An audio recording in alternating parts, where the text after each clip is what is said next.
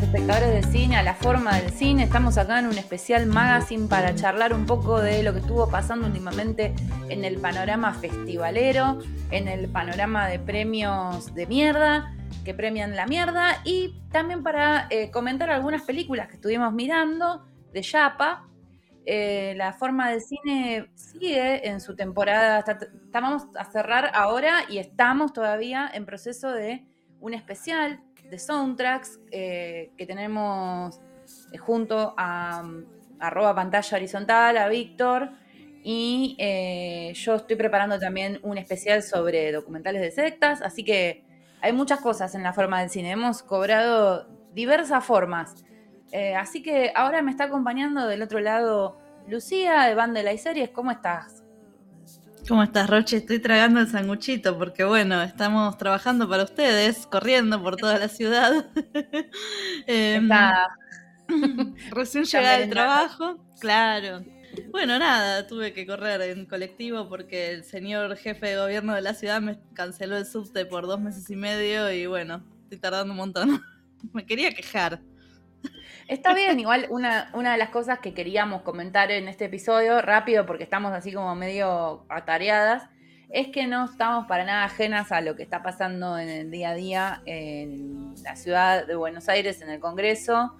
Eh, estamos súper expectantes y angustiadas como, como, equipo con la situación. Eh, ayer incluso eh, yo medio que vi en vivo la detención de cuatro cuatro chicas, cuatro militantes que solo estaban eh, eh, haciendo una protesta pacífica y que fueron este, detenidas. Entonces este tipo de, eventos la verdad es que nos generan repudio, nos generan un montón de dolor y angustia. Y si bien esto lo hacemos eh, para que ustedes se distraigan, también nosotras nos distraemos bastante haciéndolo porque en algún momento hay que disociarse de una realidad que cada día duele más nos atraviesa más, nos da más miedo. Así que bueno. Totalmente, o sea, estamos, estamos en tema con, todo esto. Yo quiero también aclarar que a veces, bueno, posteamos cosas para seguir con la agenda que tenemos, para seguir entreteniéndolos también, informándolos.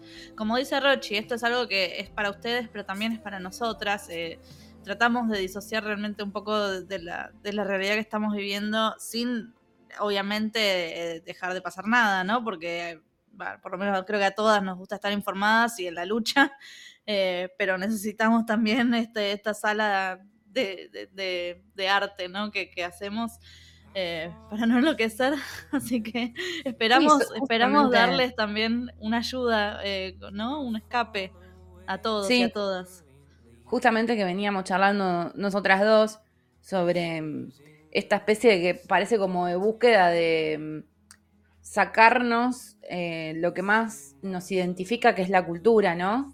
Eh, parece que hubiese una intención como de, desprogramar a la sociedad y, yo decía, justo que estoy armando eh, material de sectas, pensaba, pareciera que es como una, una secta masiva la que nos gobierna y que desprograman al pueblo y es muy triste de ver y nada, y si estás del otro lado y te jode que hablemos con la E, que a veces hay algunos trolls flotando por ahí, tómatela a tocar los tarros de acá porque no es tu lugar, así que...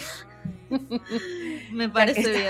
Mata a la gente que nos comenta, por ejemplo en YouTube, como, ay, las iba a escuchar, pero vi que dijeron todos, así que me fui, bueno, está bien, anda máquina, nadie te detiene. Tal cual, nadie te necesita.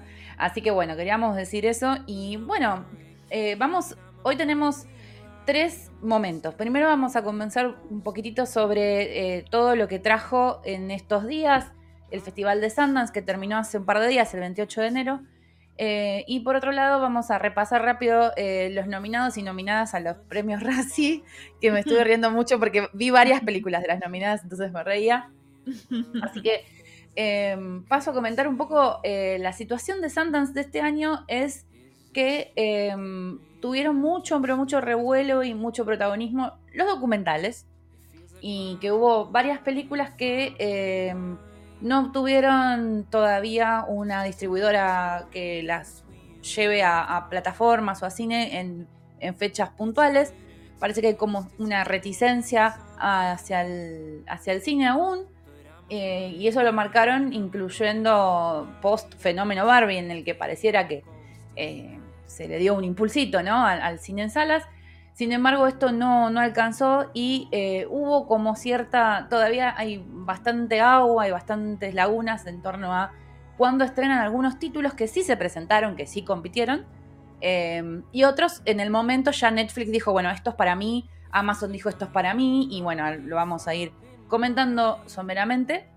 Em, bueno, eh, estuvo muy buena la cobertura que hizo el portal Pelisplat. Hay un día por día, si les interesa em, ver vía web. en principio eh, hubo muchas caras conocidas en el festival. Alguien que nos cae muy muy bien, como es el señor Christopher Nolan, eh, estuvo en los primeros días. Bueno, obviamente abrió el director del Festival de Cine, Eugene Hernández, eh, estuvo el CEO del Sundance Institute, eh, la CEO, perdón, Giovanna Vicente, y otras personas eh, de, es como, bueno, los pesos pesados, que son los que conducen una sección que tiene el festival que se llama, si no me equivoco, Beyond Theaters, algo así. Es como decir, em, no sé, charlas con maestros, una cosa así. Claro. Y ellos conducen esas charlas con eh, directores y directoras invitados. Eh, el primer día, por ejemplo, estuvieron con Christopher Nolan, con Kristen Stewart. Que Kristen Stewart parece que vuelve con todo, ¿viste? Que tiene película con. Sí, tiene película nueva. Sí, sí. Así es. Después me pegó un rezo vaca, o sea, un cagazo, porque estrenó una película con Pedro Pascal eh, que se llama Freaky Tales. Ah, mira. ¿Será la película de Relatos Salvajes gringa? Y no. Claro, boludo, mismo nombre más no. o menos. No, no es. Es que no, es, coral y todo, pero no. Menos mal igual, ¿no? Porque ya vimos lo que pasó con El secreto de sus ojos, versión argentina, eh, yankee, versión yankee. Sí, sí, eh, hubiera sido oh, espantoso. Eh, bueno, entonces también a Kristen Stewart la, la, estuvieron agasajando con un premio, que es el Visionary Award que lo presentó Jesse Eisenberg, que ellos son reamichis, porque medio que tienen la misma edad. Em, bueno, estuvo otro amigo mío, Robert Downey Jr.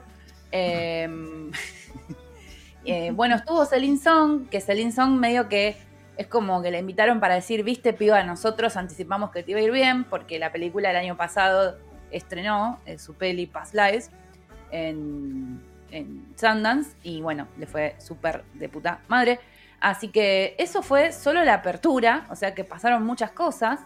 Em, sobre todo queríamos decir que eh, Sundance es un festival bastante especial. ¿Querés contarle un poco a la gente cómo es el mambo de Sundance? Eh, es un festival que se hace en Salt Lake City, ¿viste? Esa ciudad del estado mormón de Estados Unidos, o sea, Utah. Eh, algo que leí que no sabía es que se llama Sundance eh, por, la película Batch Cassidy and the Sundance Kid, un peliculón con Robert Redford y. Ay, no me sale por Newman. Peliculón absoluto. Bueno, con este nombre Sundance Kid le pusieron al, festival que fue creado en 1983. Ajá. Sí, creo que Robert Redford es. es... Ese, sí, sí, es el creador de toda esta mal, ¿no? Sí, sí, Robert Redford es como el fundador, sí. Un capo. Eh, bueno, nada, se, seleccionan como 200 películas eh, para ser exhibidas. Se, mandan un montón, ¿no? Creo que acá dice como 9.000 películas. Bueno, de esas 9.000 quedan 200 y son las que se presentan. Estuve escuchando que la gente estuvo con problemas para conseguir entradas. Como que fueron al festival, los que nos está pasando en todos los festivales del mundo hace rato eh, que todo se agota, no sé si por ser, vos lo anticipaste, ¿no? Por toda esta maniobra con los influencers y todo eso. Entonces van los críticos desde siempre, los que van siempre desde toda la vida a los festivales y van y se pagan el vuelo, el hotel y todo y no consiguen entradas para nada. No, te imaginas las puteadas en todos los idiomas. Terrible. Sí. Lo que pasa es que es esto que, que hablamos con, allá en Mar de Plata cuando hicimos la cobertura, que acabas de decir. Le dan guita eh, perdón, le dan este, privilegios, entre comillas, entradas a, influencers que tienen un montón de llegada. Y también pasó que justamente como tantos influencers hablan de los festivales, ocurrió una revalorización de los eh, festivales. Entonces, al haber una revalorización, también estamos hablando de que hay público que está interesado en los festivales. Imagínate que con todo, toda esta em, franquiciación, franquización del cine que, atravesamos estos últimos 20 años, en los festivales es donde el cine está más estado puro y genera em, intriga, ¿viste? Y ni hablar que imagínate que sos gringa y vivís, no sé, en el Midwest y qué sé yo, te tomas un bondi, un vuelo toraba y te vas a ver una película y encima te la presenta, claro, te la presenta alguno de estos pibes, mira, estuvo eh, súper importante entre la gente, además de Kristen Stewart que mencionamos, eh, Kieran Culkin, que Kieran Culkin la viene rompiendo con todos los premios que ganó eh, por Succession, Jennifer Grey, que bueno, si no la ubican, es un personaje súper interesante porque ella viene de, de, haber hecho, si no me equivoco, es la protagonista de um, Dirty Dancing, ¿no? Jennifer Grey. Jennifer Grey, sí. Entonces debe haber ahí alguna participación que hizo, después lo voy a, retomar. Estuvo Camila Cabello, o sea, como gente muy variopinta, porque Camila Cabello es del pop, o sea, es amiga de Taylor Swift, qué sé yo. Bueno, y ya dijimos, Jesse Eisenberg, Pedro Pascal, que es el chico del momento con esta peli que recién comenté. Y eh, bueno, eh, hubo más personas. ¿Querés que te siga contando? Por favor. Lo que me doy cuenta rápidamente es como que estaba pensando recién, ahora todo el listado de estas películas que leímos y que ahora vamos a mencionar algunas, ya me estoy quedando manija para verlas. Es como que estamos abriendo de nuevo la puerta a principio de año de las películas que vamos a ver y de las cuales vamos a hablar el resto del año, ¿no? Claro. Yo creo que estas las vamos a ver más para agosto, septiembre, octubre, incluso más adelante. ¿Te acordás cuando veíamos la de Sanders del año pasado, Past Lives, por ejemplo, que vos mencionaste? ¿Cuándo la vimos recién? Fin de año del 2023. Entonces, bueno, es como que se empieza a hablar de las películas que van a a ser tratadas todo el 2024. Entonces está bueno. Y que muchas probablemente llegan como al Oscar. Seguro, ya lo, ya lo veo a Kieran Culkin ganando un Oscar, ¿eh? Claro, sí, sí, sí. Sí, sí, sí. Eh, se empiezan a hablar de candidaturas. Ahora te iba a contar de una. Por favor. Eh, pero es como que se perfila el año en general. Si bien Netflix tiene una agenda ya armada, no es una agenda inamovible. Eso hay que decirlo. Por ejemplo, hoy estaba leyendo una nota, entre esas notas interesantes que yo leo, como que Kate Hudson ahora tiene una carrera musical.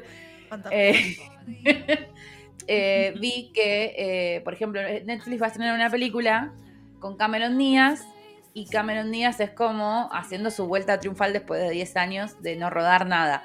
Que sabes que seguro va a ser alguna falopa, pero eh, estas son las cosas que Netflix las viene planeando, las viene craneando, tantea con el algoritmo y qué sé yo. Pero si de golpe Netflix ve que eh, hay una sorpresa, eh, algún actor revelación la viene rompiendo y está en una película independiente que está acá o en, el otro, en SXWBX, creo que es el otro festival super mega indie que tienen los gringos, y agarra la película y dice, yo te distribuyo, dame, tú. Entonces, y eso cuenta para Apple también, para un montón. Apple no sé, bueno, es medio especial, pero los demás. No, Apple, Apple solo para tener cosas de Apple en Apple. Claro. no, no compra contenido, claro, no. Claro. Bueno, la película entonces eh, que viene haciendo ruido, que es como la nueva, la nueva Her, o sea, sí, es como una especie de nueva Her, es Love Me, Sí, una película romántica, posapocalíptica. Me tienen la bola llena con la película posapocalíptica romántica. Ya vi un par. Eh, que narra una historia como entre un, satélite y una inteligencia artificial que se conocen en, en línea cuando ya terminó la humanidad. No hay más gente en el mundo. Me parece re ambiciosa la propuesta. O sea. Es como que sí, o puede salir muy bien y ser preciosa, Ger es una maravilla. Y si vos leías la sinopsis era medio falopa. Pero bueno, puede salir muy mal. Pero Ger tenía. Pero a Ger le dimos además la, el beneficio de la duda por eh, tremendo casting, tremendo director. Y también estaba esto de que era entre un humano y una inteligencia artificial. Ahora, estos son dos entidades artificiales reflexionando sobre nada, las cenizas de la humanidad. Me parece que me interesa, sí, y que me vamos, nos vamos a deprimir un poquito. Bueno, otro chabón que estuvo a todo culo y que lo homenajearon porque se cumplieron los años, eh, los 30 años que estrenó su, una película en Sundance fue Steven Soderbergh. Eh, y estrenó una película que se llama Presence, eh, que es sobre una casa embrujada, pero está contada desde el punto de vista del fantasma. Él la homenajearon por la película de esa Sexo, Mentiras y Videotape, creo. Sí, Sexo and Videotape, sí, sí. Esa. Bueno, y esta parece que está, está buena. Este, no, no llego a ver quiénes están en el casting. Son todas personas medio. Ah, mira, está el pibe alto que hace del novio de la piba gorda de DC Sass. Ah, me mató. El pibe alto que hace. O sea, el Toby. Toby, sí, está ese Ay, lo amo. Sí. Lucy Liu. Sí, está Lucy Liu, está Lucy Liu, gracias. Ay, perdón. Estos somos, Así estamos. 37 40 eso, por favor. El aire no me está funcionando tampoco. yo, lo banco a Soderbergh, ¿eh? Yo digo Soderbergh, pero es Soderbergh. Lo banco, lo banco porque siempre te trae películas concisas, sólidas, bien. Alguna está mejor, alguna está peor, pero la verdad que muy bien. A mí también me gusta, ¿eh? Yo las miro las de él. Es buen, buen storyteller. No, en serio, en serio. Siempre, siempre están buenas. Por ejemplo, la última que vi esta se llamaba Kimi, perdón, la, estaba buenísima. Una se llama Kimi con eh, la hija de Lenny Kravitz, Zoe Kravitz. Esa estaba buena. Sí, estaba buena, estaba bien. Mira, me la pasé de largo. No, no, estaba bien, estaba muy bien. Tenía otra con. Era de él, eh, no me acuerdo. A mí me gusta Contagio. Sí, Perturbada. Contagio estaba buena. Esta se llama mm. Perturbada. Unsane creo que se llamaba o algo así. Con Claire Foy. Una piba que está internada, como que la interna en un psiquiátrico y ella dice que está re... Está buena. Firmada Claire con un Foy, celular. Claire Foy aparte garpa para esos roles también. Sí, sí, sí. Así que como que sacan una película y están bien. Son sólidas, como digo. Sí, tal cual. Bueno, y acá eh, otra peli que mm, eh, también hizo ruido y es la que dicen que es potencial candidata a mejor actriz, eh, Georgie, la Georgie Ronan. es una ah, película que se llama Sargi. Sargi, ¿no? Sí, Sargi Ronan. Sargi. que se escribe Saorsi. sí, bueno, sí, posible.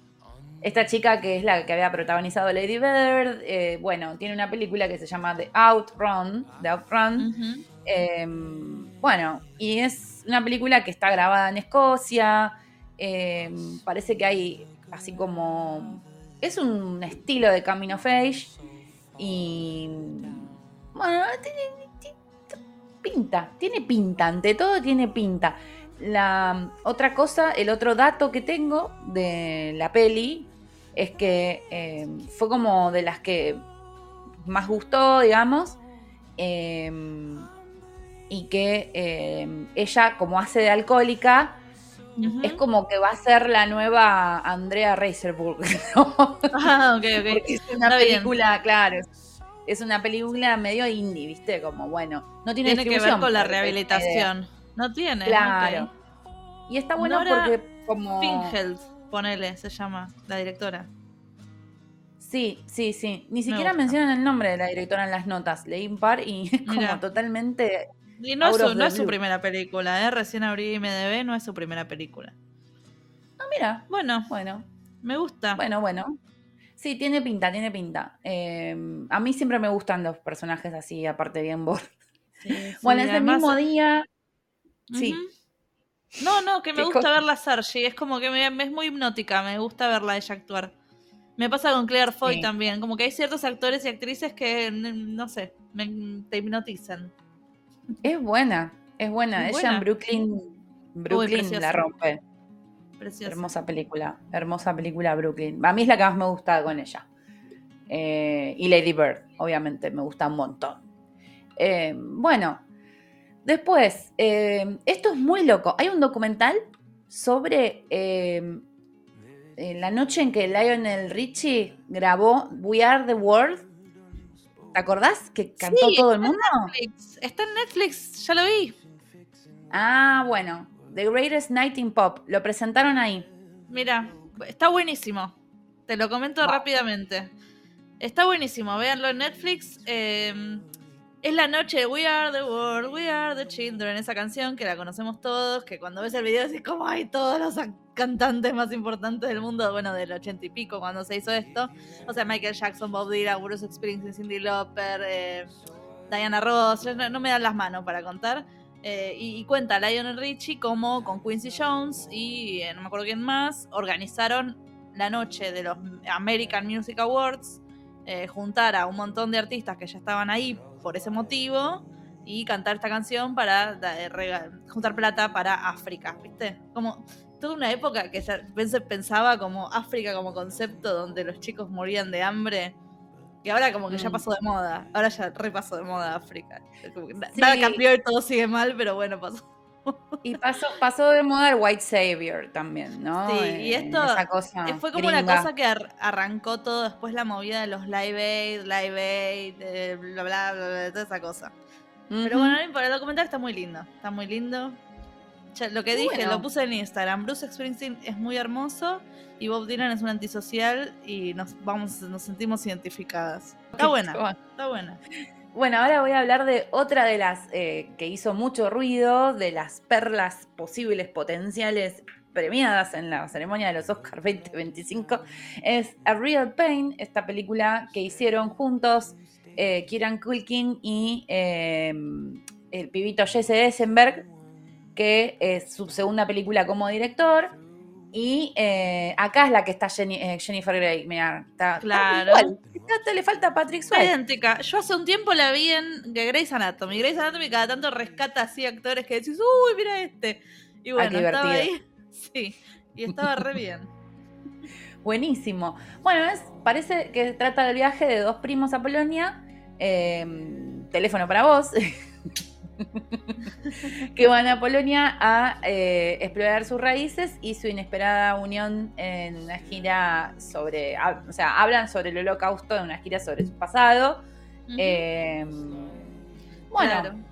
De familia judía, ¿no? De familia judía polaca. Esto escuché recién un podcast que le preguntaba a uno a otro que no lo vio, le decía como a veces son películas que son tan de la colectividad o tan de la religión o, del nicho, que, algo así, que no, no, enganchás, ¿no? Que le había pasado con A Serious Man, ¿te acordás? Un hombre serio, o, le pasaba con la serie Transparent, como que son cosas demasiado de la cole.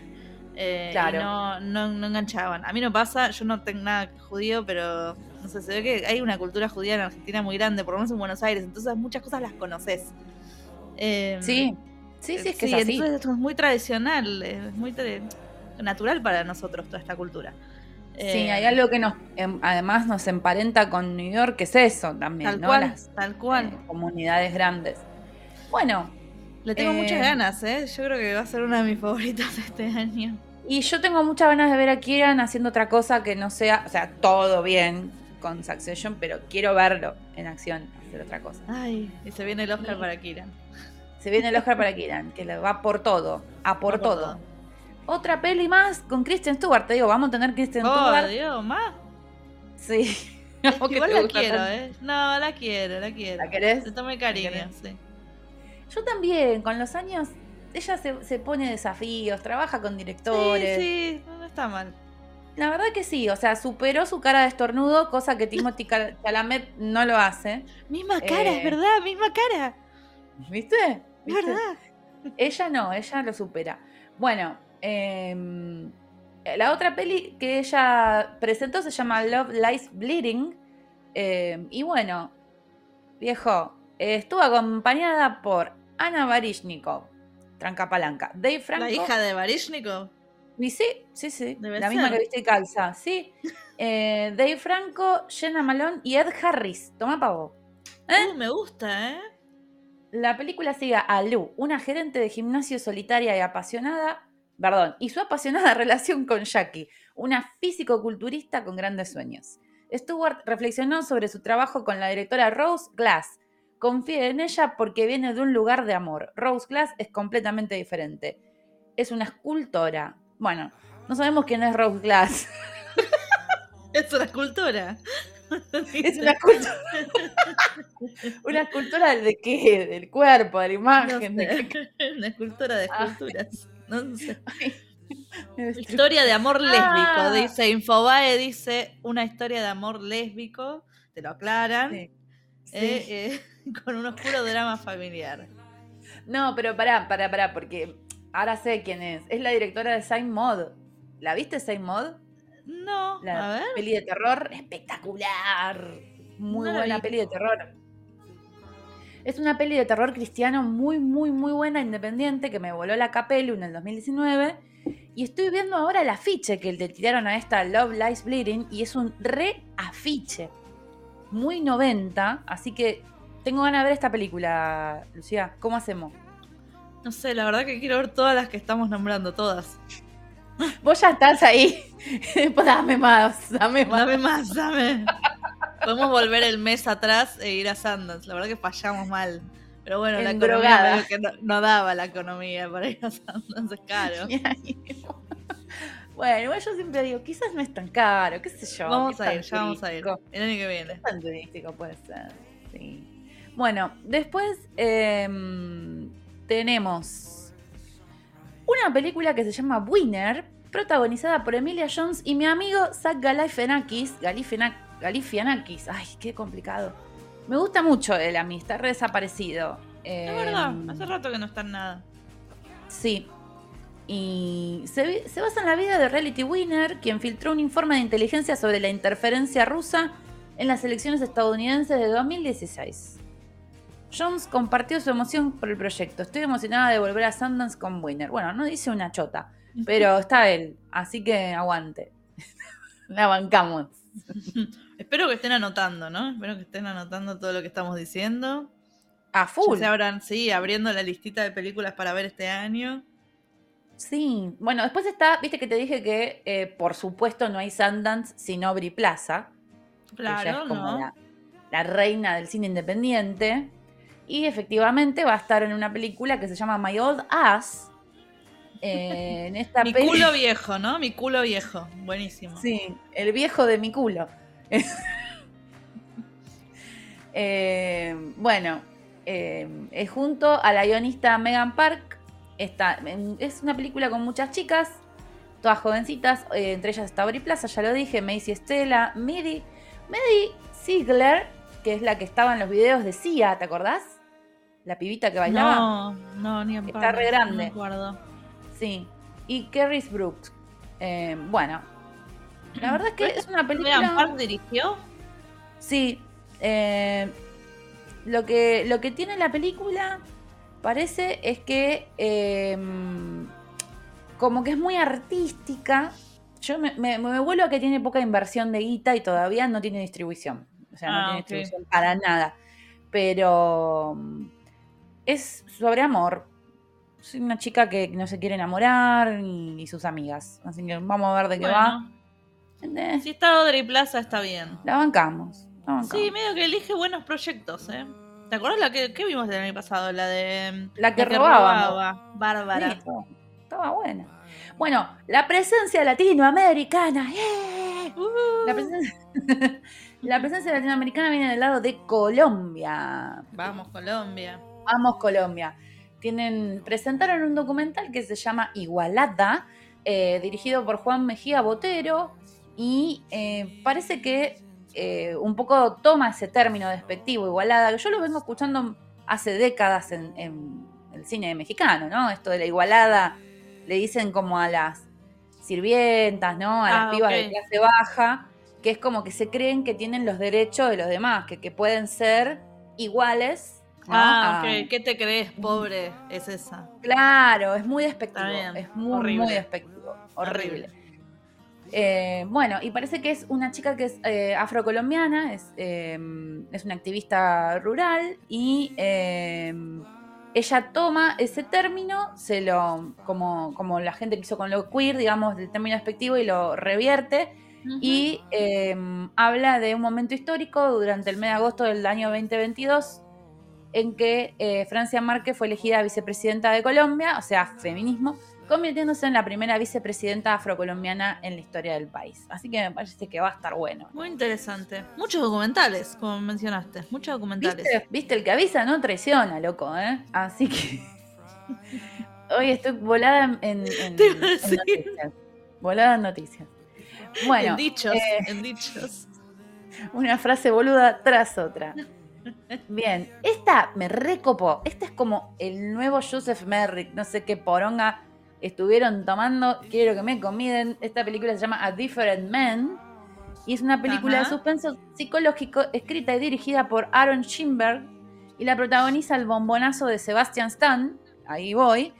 Eh, después alguien que se llama Renat Reinsbeck, que es una chica, y Adam Pearson. Me interesó un montón de qué se trata, porque es sobre una persona que se hace una cirugía para empezar de vuelta. Em, se obsesiona con otro hombre que lo interpreta en una producción teatral y como que se quiere parecer y se hace un cambio de cara total. Eh, parece que hay una crítica sobre el mundo de las em, cirugías. Cirugías estéticas, claramente y em, está todo como en medio en clave de comedia negra y eso a mí me encanta. me gustó, me que, gustó. Que me gusta un montón. Eh, y dicen no conozco que nada de este director. Parece que al tipo le gusta mucho Charlie Kaufman, entonces le imita un toque ah, el estilo.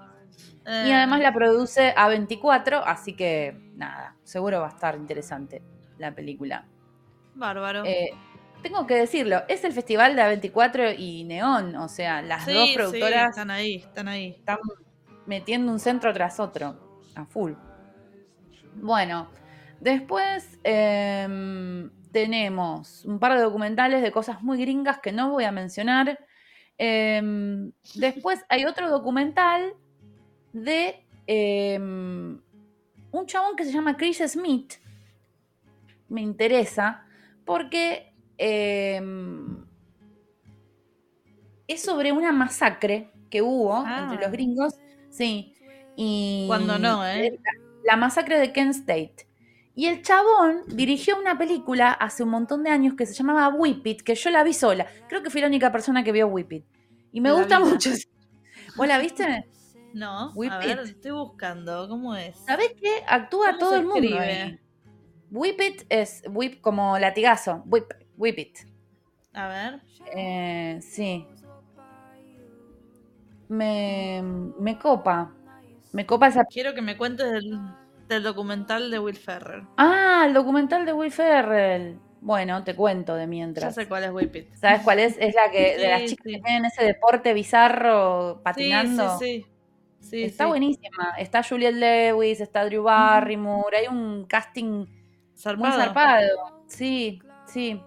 Bueno, te cuento entonces sobre dos documentales que sobresalieron entonces. Por favor. Empiezo por el de Will Farrell, que se llama Will y Harper, que es un documental eh, que produce el mismo Will Farrell sobre el viaje que hizo eh, mientras su mejor amiga transicionaba, eh, pasaba de hombre a mujer trans, y hicieron un road trip, o sea, un viaje de ruta a través de Estados Unidos. Y lo que hacen es, tienen charlas a medida que viajan, y van reaccionando ante las diferentes situaciones en las que se ve eh, su, amiga em, siendo ya mujer. Entonces, parece que hay situaciones como entre graciosas y conmovedoras y ya a mí me tuvieron You sí, Had Me Trip, sí. Sí, sí, sí, ya estoy. Es muy Qué hermoso. además, es como que, no sé, me encanta, me encanta todo. No, hubiera esperado nunca este conjunto de cosas alrededor de Will Ferrer, además, entonces me encantó. Él es un, él es un panquecito, es retierno. Sí, debe ser un amor, en serio. lo requiero. Una amistad de 30 años. Así Qué es. Lindo. Qué lindo. Su mejor amiga. Ven ahí. Eh, bueno, ¿y, el, otro, docu? Es el de Superman, de Christopher Reeve Story. El primer Superman, ¿sí? Es una de. Este, este lo trae Warner Bros.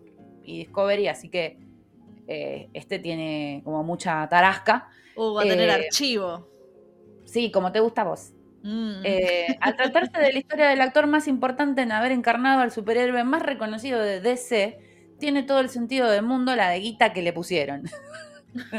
bueno, Em, acá están los nombres de los directores que son muy difíciles. No, no, no. posta, es muy jodido.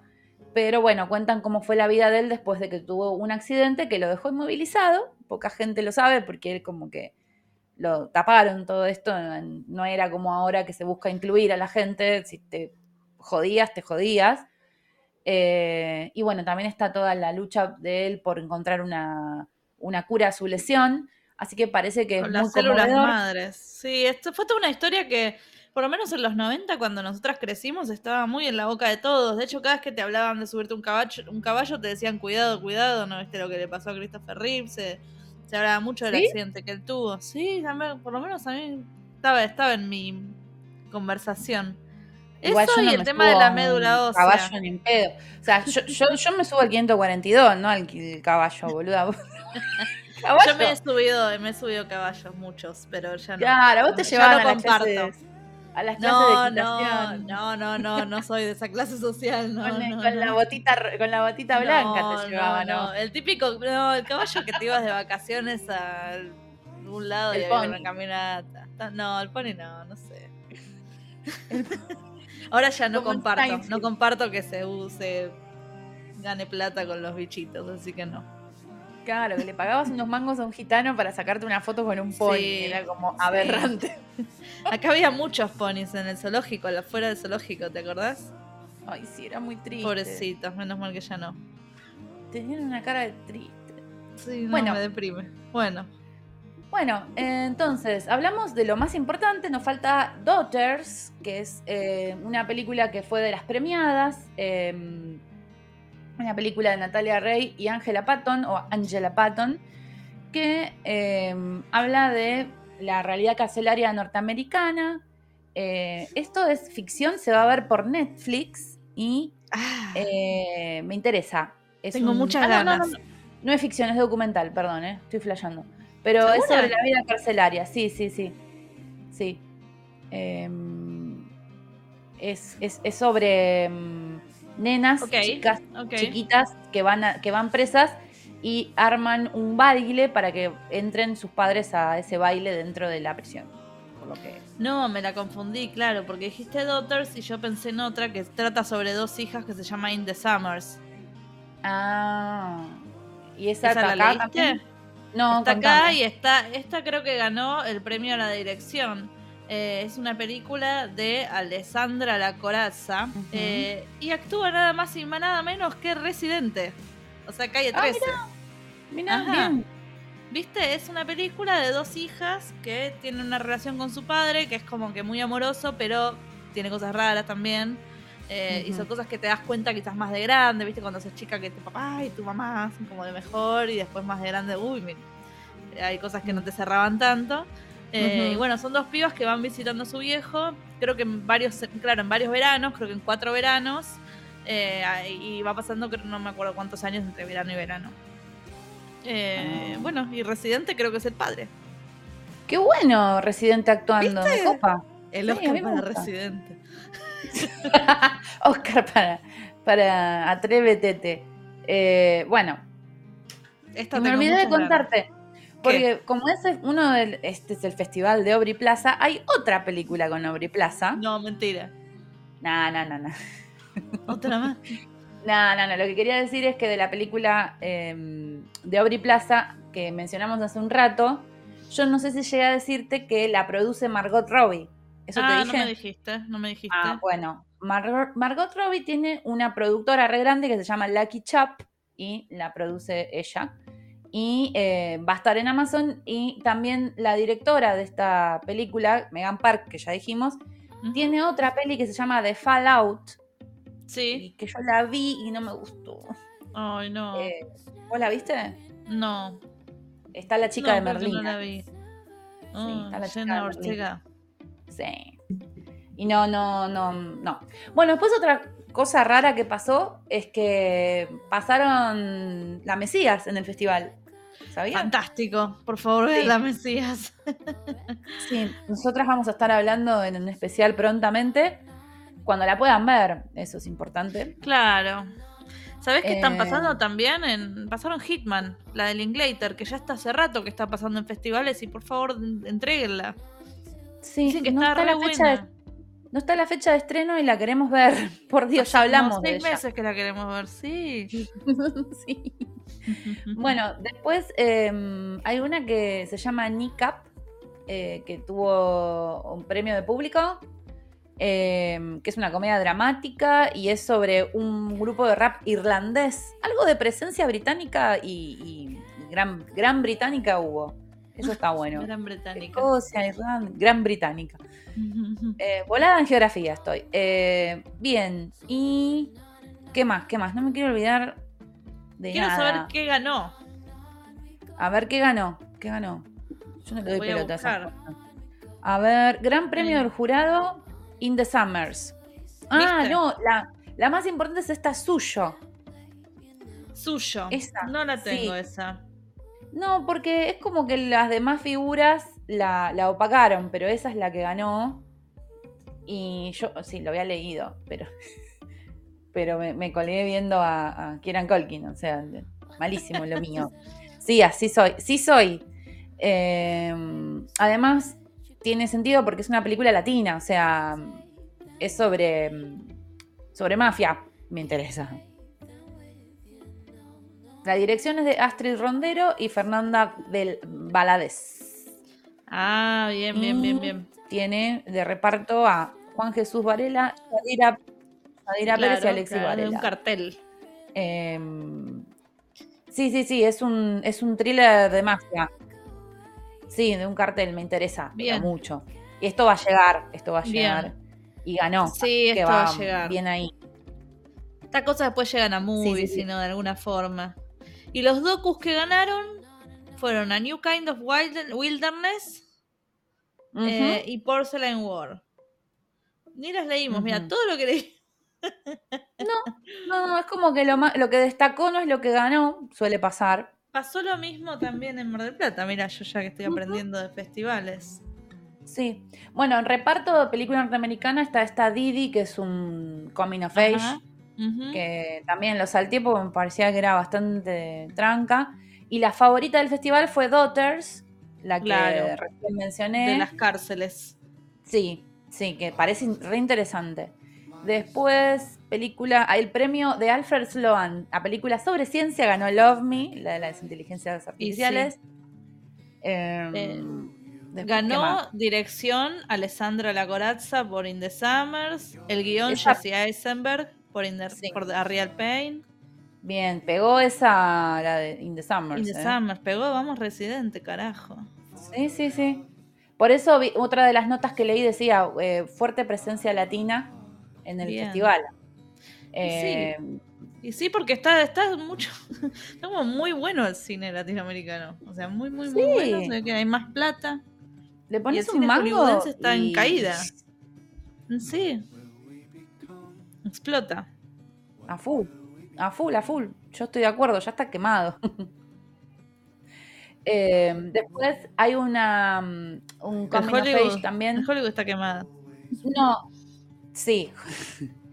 El que ganó, hay una película que ganó em, internacional. No sé si la viste, que se llama Girls Will Be Girls. Vi, vi, vi que estaba por ahí. India, Francia y Noruega. Sí, y también es un coming of age, o sea. Mira. Todo es. Está muy mujeres. claro, estamos, está muy de moda, ¿eh? Sí, pegó. Impresionante. De hecho, em, mi segmentito de la formita del cine adentro de la forma del cine magazine es sobre eso, o sea, coming of age religioso, o sea, a pleno. Em, bueno, ¿qué más ganó? A ver. Bueno, Porcelain War. Me gustan los títulos aparte de las cosas que ganaron, ¿viste? Porcelain War, me encanta. Sí. Guerra de porcelana. Sí, me da como la sensación de que va a ser un año bueno, porque si tenés tantas cosas interesantes en Sundance, eh, el año pasado no había tanto. Bueno, la que te dije del documental que filmaron en Salta, Gaucho Gaucho, ganó mejor sonido. Eso no lo dijimos acá. Pero hubo un documental argentino que en realidad es producido por dos gringos sobre los gauchos salteños y llevaron a un padre y una hija, así bien eh, en, ropa de gaucho, allá a la alfombra roja de, de Sundance. Y la película habla de eso, de cómo eh, en, lo alto de las, de las, ¿qué serían? Montañas, sierras este, salteñas, y los valles salteños, eh, los gauchos es como que están parados en el tiempo y, valoran sus tradiciones y hay toda una, o sea, una documentación, un registro de qué es lo que hacen esos gauchos. Y ganó mejor eh, Me suena, perdón, a la peli que vimos en Mar del Plata, que también era como documental sobre la medicina. ¿Era, de mm. Bolivia? Sí, sí, sí, la boliviana, me acuerdo. Estaba buena. Che, y hay otro documental sobre Frida. ¿Frida Kahlo? Frida Kahlo, no sueltan. No, nadie suelta. es muy difícil de soltar igual. Sí. Es difícil, es difícil. Bueno, obviamente hubo varios cortometrajes. Em, bueno, el, ya dijimos que el público eligió la película sobre los raperos irlandeses. Bueno, esto ha sido todo. Me parece que es un re lindo panorama el que les dimos de Sundance, que viene, la verdad, nos hubiera encantado estar ahí, porque precioso. me encantaría. Bueno, pero anoten, anoten porque estas son las películas de las que se va a hablar el año, en el año.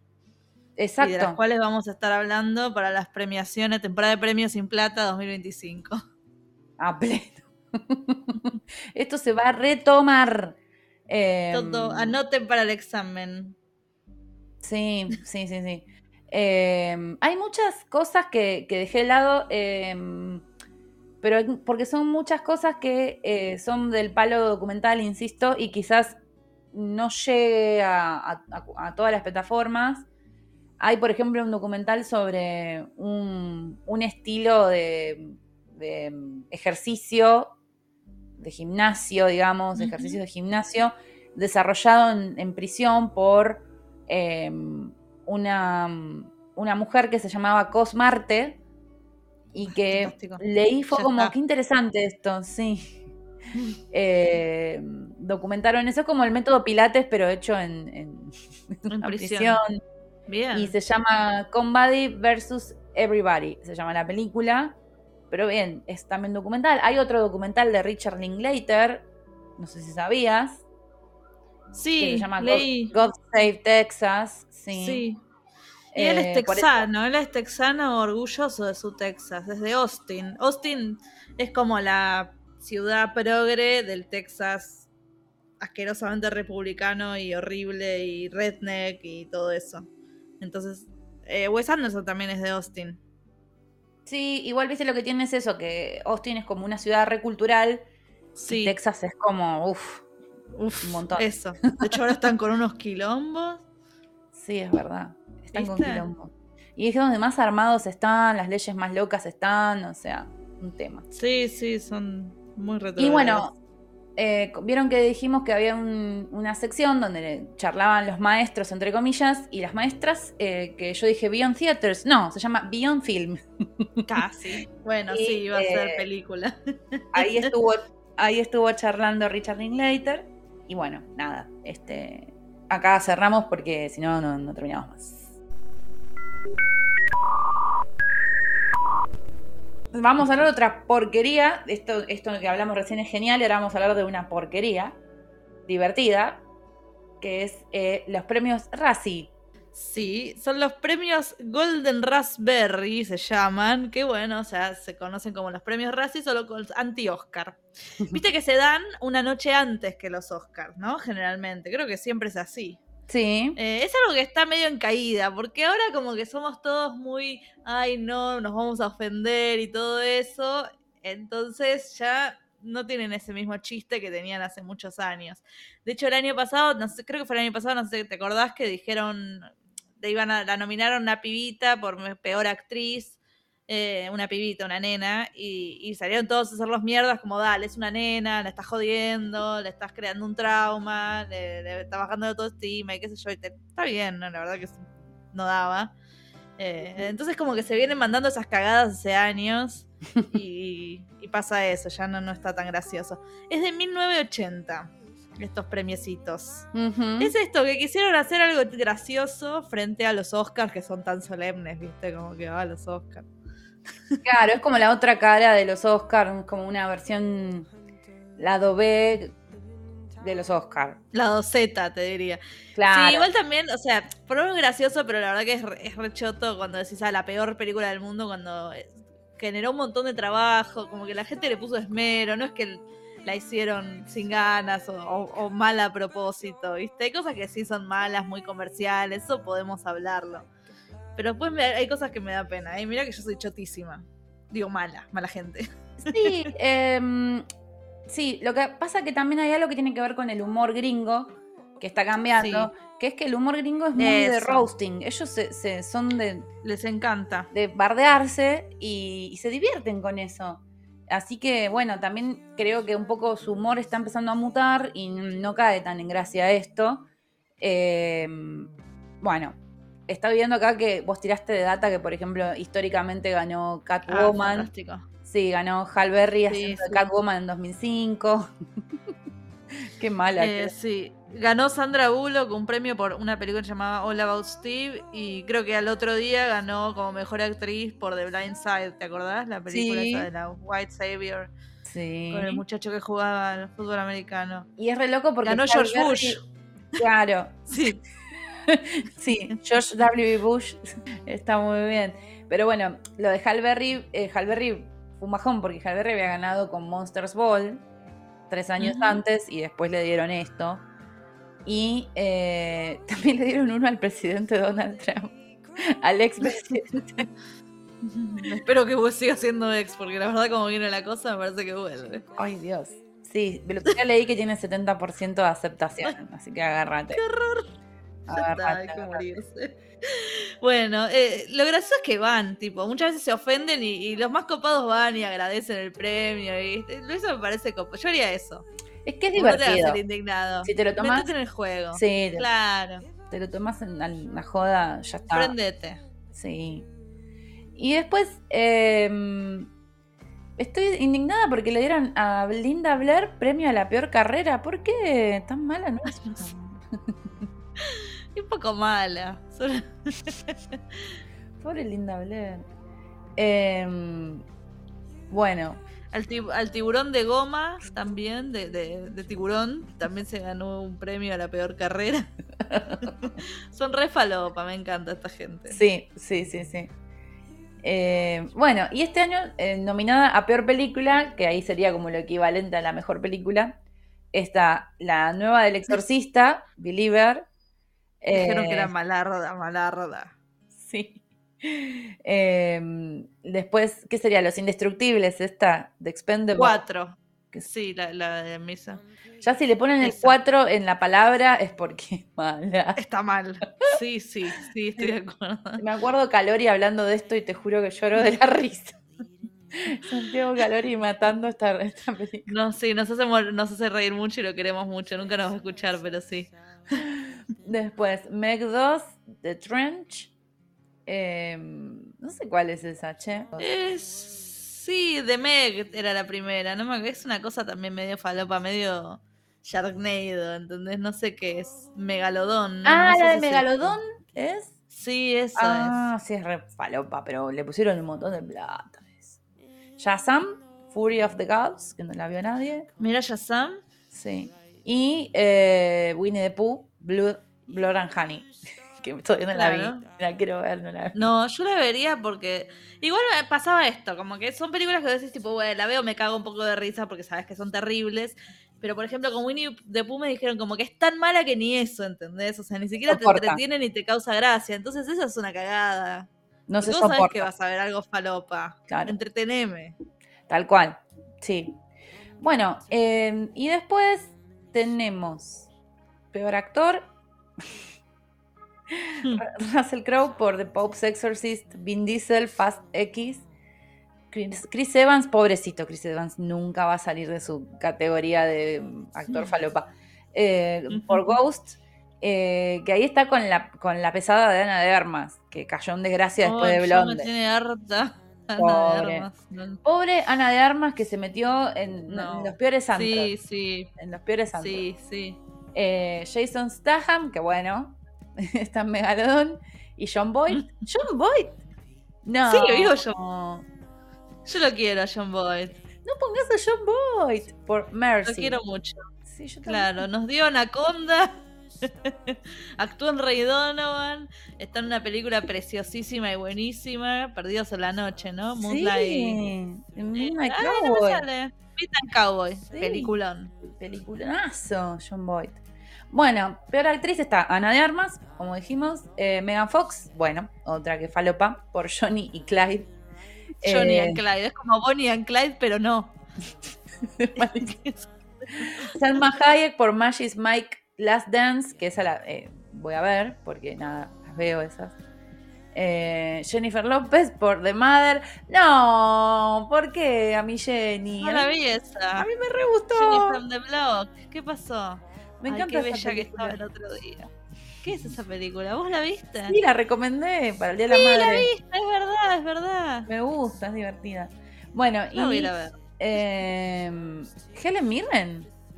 Sí, Helen Mirren es Dame, es, dama, ¿entendés? Es tipo Sir. Sí. Sir Paul McCartney, ella es Dame Helen Mirren. Por Shazam. No, tremendo. Bueno, no es personal. ¿Qué se presta, hermana? Sí.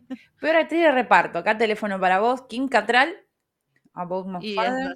no, es una gran actriz. Eh, Megan Fox. Por, eh, bueno, Expendables. Megan, Fox estuvo a todos lados. Sí, tiene dos nominaciones por dos cosas distintas. Bailing por Johnny and Clyde, Lucy Liu por Shazam Fury of the Gods y Mary Stuart Masterson por Five Nights at Freddy's, que esa también la quiero ver. Eh, y peor actor de reparto, Michael Douglas por Ant-Man, que and the Wasp. Sí, sí también la mataron esa. Eh, Mel Gibson por Confidential Informant, que yo la vi, me cagué de risa. Bill Murray por Ant-Man and the Wasp. Che, no se metan con Bill Murray, no se metan. Y más abajo está mi otro marido, por favor. Sylvester Stallone. Sylvester Stallone. Más respeto. Sí, y Frank Conner. Debería ganarse un Oscar todos los años solo por ser Stallone. Frank Conner.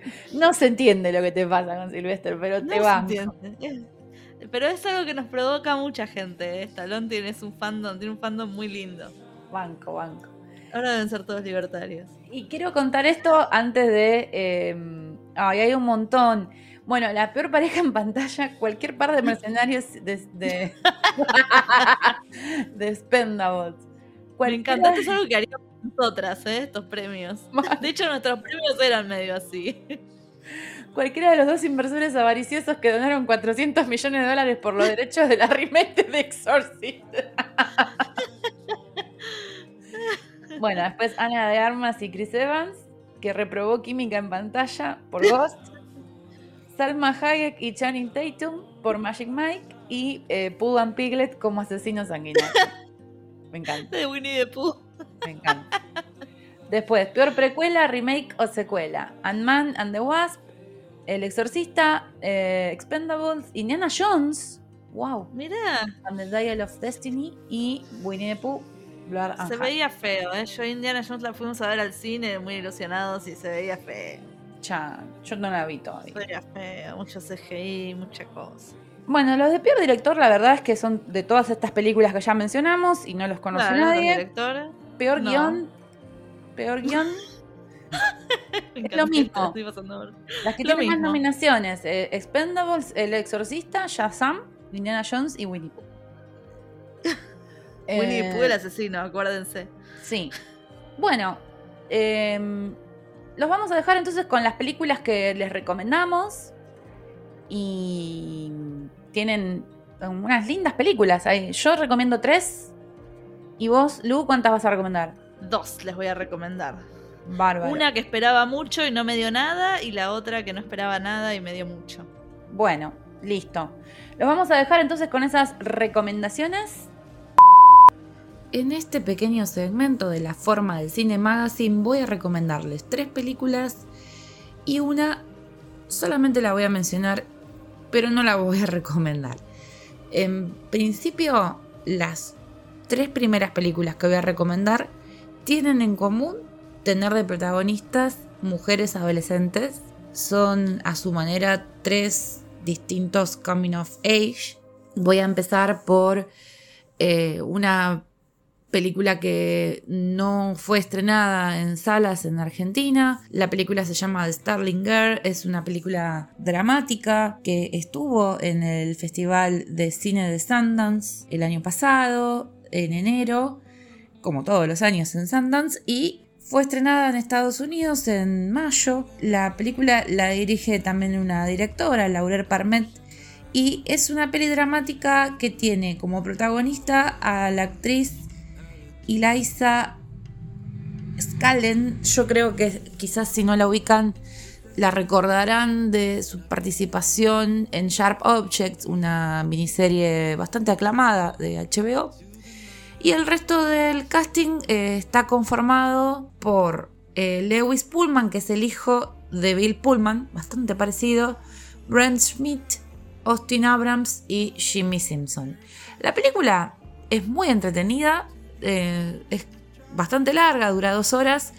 Tiene esto de eh, lo novelesco, lo mm, dramáticamente novelesco, porque básicamente es un afer muy polémico entre un eh, pastor de, de, una iglesia cristiana evangélica bastante ortodoxa en Kentucky, un pastor con una, una adolescente de su comunidad, menor de edad, y es una fer, bueno, que es bastante inquietante. Eh, y se habla mucho de lo que es eh, las prácticas que realizan estos grupos extremistas eh, religiosos y em, está interesante ese abordaje, siempre em, hay cierta curiosidad por, por, cuáles son esas prácticas y creo que está muy bien reflejado en la película. Eh, todo lo que tiene que ver en torno a las prohibiciones eh, sexuales y sensuales, eh, todo lo que respecta a la censura en el arte, en el movimiento. bueno, es súper recomendable. La otra peli que voy a recomendarles es de una línea similar. También es sobre un adolescente dentro de una comunidad eh, evangélica extremista cristiana eh, norteamericana. La peli tiene eh, varias notas cómicas, está protagonizada por Natalia Dyer, que es la, una de las estrellas de Stranger Things, y tiene la dirección también de una mujer. Este es el caso de Karen Main y eh, fue muy aclamada en un festival del que todavía no hablamos, pero que creo que algún día de estos vamos a comentar, que es el festival SXSW o SXSW Film Festival. Y em, tiene ya unos añitos, es una película del 2019. La recomiendo porque es como una, una versión un poco más diluida y más llevadera y divertida de, eh, de Skitter, em, de Starling Girl, y em, creo que trabajan la misma línea crítica, eh, eh, la misma, del mismo tipo de observaciones y, reflejan las mismas o parecidas prácticas.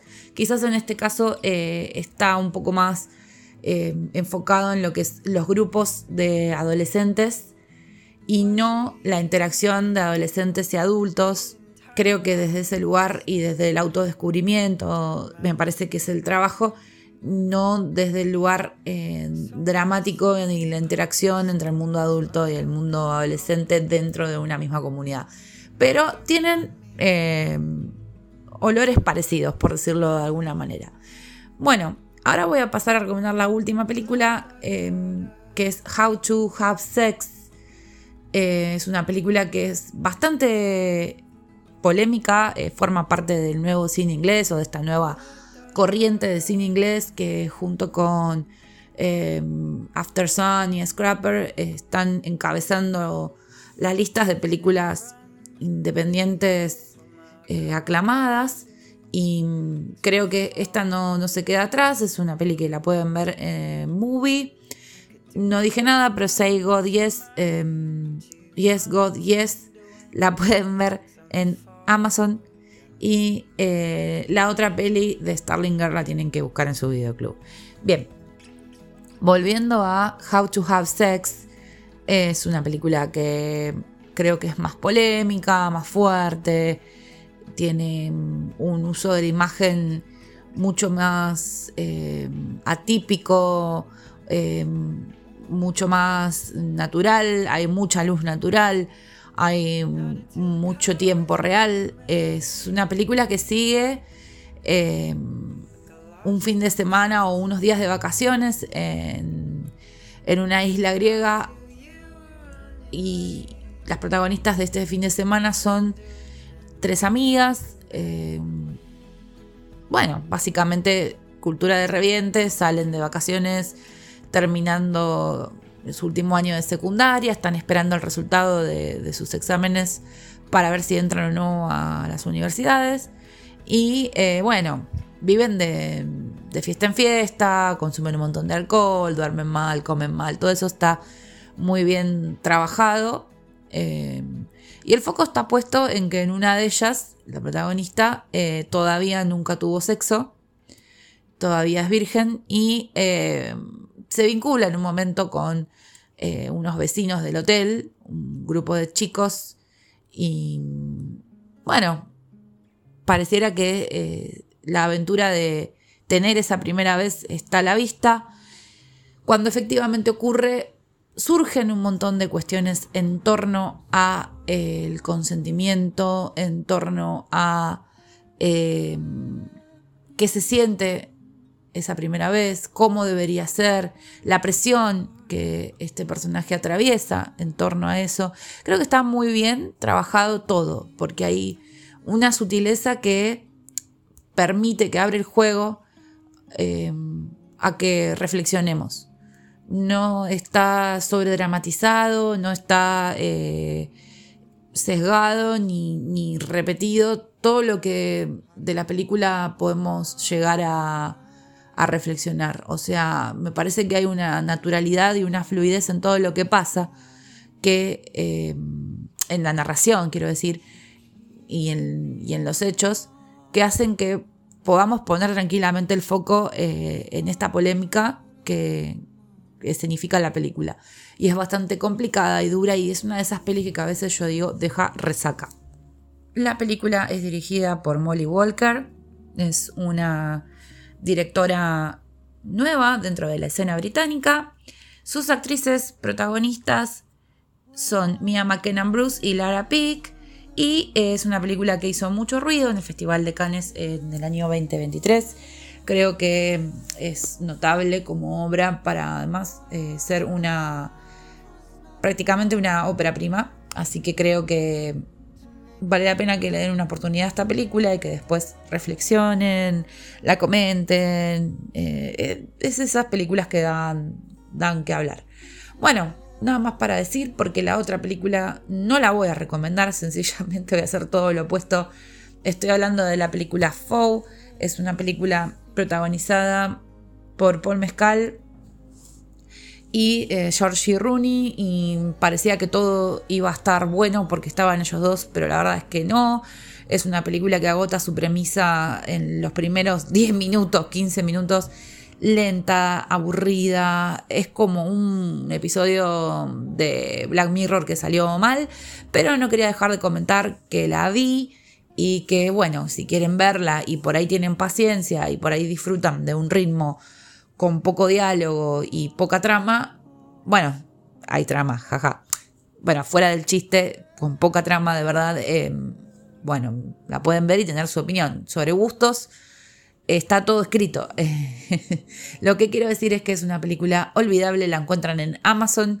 Em, es de ciencia ficción, últimamente la ciencia ficción está plagada de estas historias donde la premisa es irse a vivir a otra parte del sistema solar o de la galaxia que no sea el planeta Tierra, porque aparentemente no va a servir para más nada. Y va de eso, es una pareja que vive aislada de, la sociedad porque, bueno, este, quieren mantener un estilo de vida similar al que conocen y los viene a convocar eh, alguien del gobierno para proponerles ese pacto, el de separarlos para que uno se vaya a vivir eh, no me acuerdo si a la Luna o a Marte, y em, ahí es donde está el problema. Y bueno, y ellos parece que se llevan mal, no se entiende bien, la verdad que es mala. Bueno, no voy a seguir esta columna porque ya hice las recomendaciones que tenía que hacer. Tocó eh, películas eh, relacionadas con el mundo del cristianismo y del coming of age. Así que espero que las puedan ver, que las disfruten y que eh, nos comenten como siempre qué opinan y qué tipo de películas quieren que veamos, que nunca nos dicen nada. Bueno, las películas que voy a comentar yo son dos. La primera es una que quería ver porque Taika Waititi me gusta mucho y es el director de esta película que se llama Golgana o en inglés Next Goal Wins una película que salió el año pasado, pero se empezó a encontrar en la internet ahora hace poquito. Em, es una historia, cuenta una historia real sobre un DT, un director técnico que medio tiró abajo con alguna eh, una depresión, alcohólico, eh, que lo mandan a dirigir el equipo de fútbol nacional de Samoa Americana. Em, un equipo de fútbol que era, era considerado el peor equipo nacional de fútbol de la historia del mundo, que tenía un partido con 31 goles en contra, todo un desastre, como que muy amateur, además, como se imaginan. Eh, todos trabajaban de otras cosas, y eso quiero decir, y que después iban y jugaban al fútbol eh, para su selección, imagínense. Eh, todo muy precario, sin ningún tipo de entrenamiento físico ni nada. Así que bueno, nada, esperaba esta película y la verdad que me pareció bastante tonta. Creo que me sacó media risa en algún momento. Fassbender es, el que interpreta al director técnico y él siempre está bien. Está Elizabeth Moss, que hace de la ex mujer, papel de la ex mujer y nada más. Em, está Taika Waititi, hace alguna cosa medio bizarra y después de todo el, cast es... Eh, eh, totalmente como si dijera, no sé, deben ser gente de Hawái o algo por allá, eh, no, no conocidos. Y está bien, está bien para si van a ver un domingo a la tarde y se quedan y ven esta película, típica película de canal que te pasan doblada en canal de aire y, está. Pero no es ninguna maravilla como otras películas que ha hecho Taika a lo largo de los años. Piensen que él es el director de lo que hacemos en las sombras, What We Do in the Shadows, es el director de Jojo Rabbit em, y otro, un montón de películas más. Bueno, esa es la que medio me desilusionó, la que me gustó muchísimo, de la cual no esperaba tanto. Es una película de Michael Mann que se llama Ferrari, otra vez con Adam Driver haciendo de italiano como en House of Gucci. En este caso lo acompaña, no es Lady Gaga, sino que es eh, Penelope Cruz, que está espléndida y para mí debería Em, ser parte de, las nominaciones a actriz de reparto, pero no lo es. O sea, en vez de América Ferrara, aposta que podría estar eh, eh, Penelope Cruz. En fin, bueno, Michael Mann lo tienen, The Hit, em, eh, Colateral, un montón de películas y son todas buenas. O sea, es un director de La Concha de la Lora. Yo no sé por qué no esperaba nada de esta película. Me parece que por el, lo que me había pasado con House of Gucci, que me pareció una ridiculez. Eh, entonces esta dije, uy no, encima otra biopic, otra vez Adam Driver haciéndose el Tano.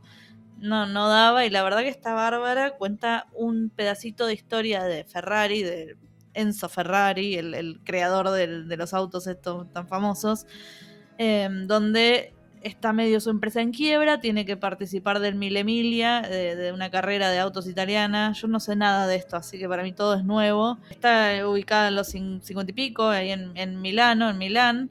Eh, creo que era Milán, sí.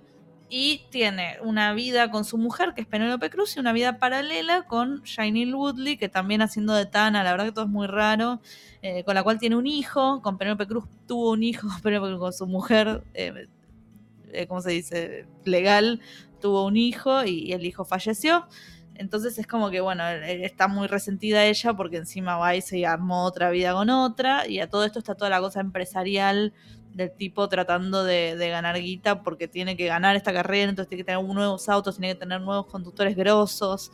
Está McDreamy, el, muchacho, este doctor de, de, Grey's Anatomy, no me está saliendo el nombre, pero la verdad que no importa. Eh, y bueno, la verdad que tiene unas, escenas, una luz, una música, unas escenas de acción que hay una que me estaba, estaba cansada y les digo que me despertó una trompada en la cara, una escena de un choque de autos al final de la película que vale la pena. Se estrena el 8 de febrero, esta no se la bajen, no se la bajen. La de Taika, búsquenla por ahí, pero esta no se la bajen y vayan al cine, porque está muy buena para ver en el cine.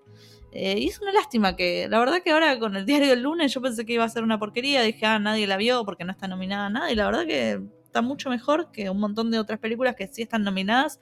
Y es todo lo que voy a decir por hoy, así que los dejo para el saludo. ¿Qué podemos decir? Que nada, yo eh, recomendé y además, como escucharon, también a una le tiré un poquito de tierra, pero bueno, a veces hay que también, que para que se den cuenta del gusto que tenemos, ¿no? Lo mismo vos, Lu, o sea, una la esperabas, otra te desilusionó por el hype, así que bueno, nada. En rasgos generales se llevan de todo en este episodio. Eh, Lu, gracias por estar, por hacerme el aguante. Perdón por tener que hacerlo tan rápido. No pasa nada. Siempre además todos nos organizamos de alguna forma para hacerlo y que quede bien y darles todo el amor posible. Y que no, no, no se nos pierda nada para que ustedes no se pierdan nada y que puedan, como dijimos al principio, pensar en otra cosa un ratito, reírse de las boludeces que decimos. Y al mismo tiempo ir al cine y darle amor al séptimo arte que lo precisa. Así que bueno, Lu, muchas gracias. Gracias a ustedes que están del otro lado. Y como siempre decimos, vuelvan, prontos.